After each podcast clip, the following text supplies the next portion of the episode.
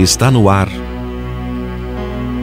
Momento Espírita o programa que traz o Espiritismo para bem perto de você.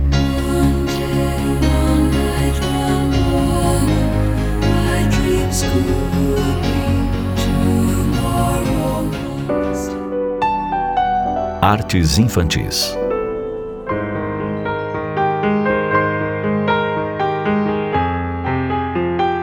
Como você costuma reagir às artes dos seus filhos?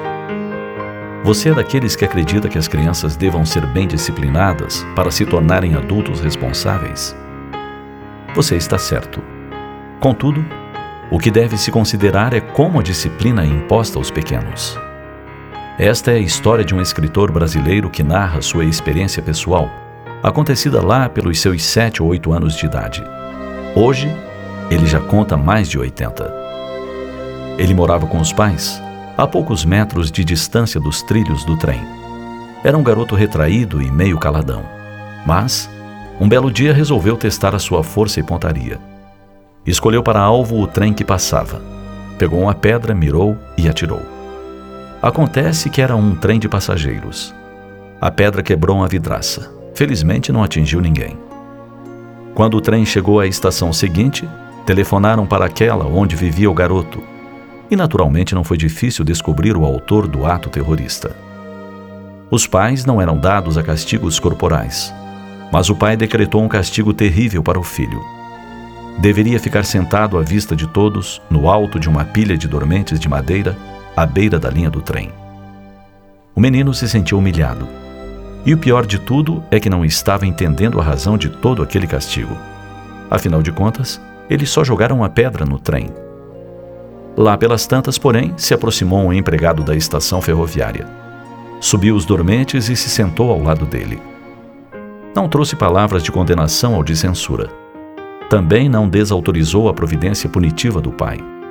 Mas explicou de forma adulta que o gesto impensado poderia ter ferido, talvez até matado alguém no trem. Que ele pensasse nas consequências. Alguém poderia ter ficado cego ou muito ferido com a sua arte. Ao concluir o seu depoimento, recordando desse momento infantil, o escritor confessa que nunca mais jogou pedras em ninguém, embora tenha levado algumas pedradas pela vida fora. Mas o que ele recorda e com muita gratidão, apesar de tantos anos passados, é que aquele homem foi a primeira pessoa que, em vez de repreender, censurar ou criticar, lhe falou como um adulto, de homem para homem, sem ironias ou agressividade. Acima de tudo, explicou a ele a situação. Isso lhe permitiu entender o porquê da penalidade que estava sofrendo.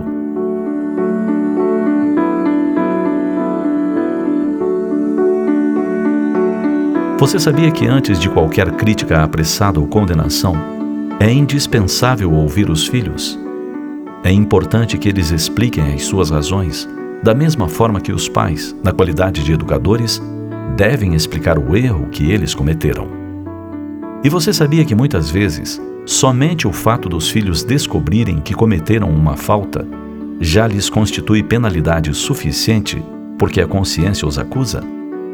O que equivale a dizer que, melhor do que qualquer castigo sem diálogo, vale uma boa explicação acerca de consequências, perigos e responsabilidade.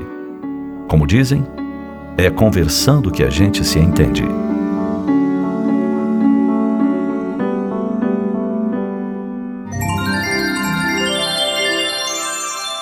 Vem aí a 25ª Conferência Estadual Espírita, de 10 a 12 de março, com o tema Rumo ao Novo Mundo. Agende-se e assista no YouTube arroba Canal FEP.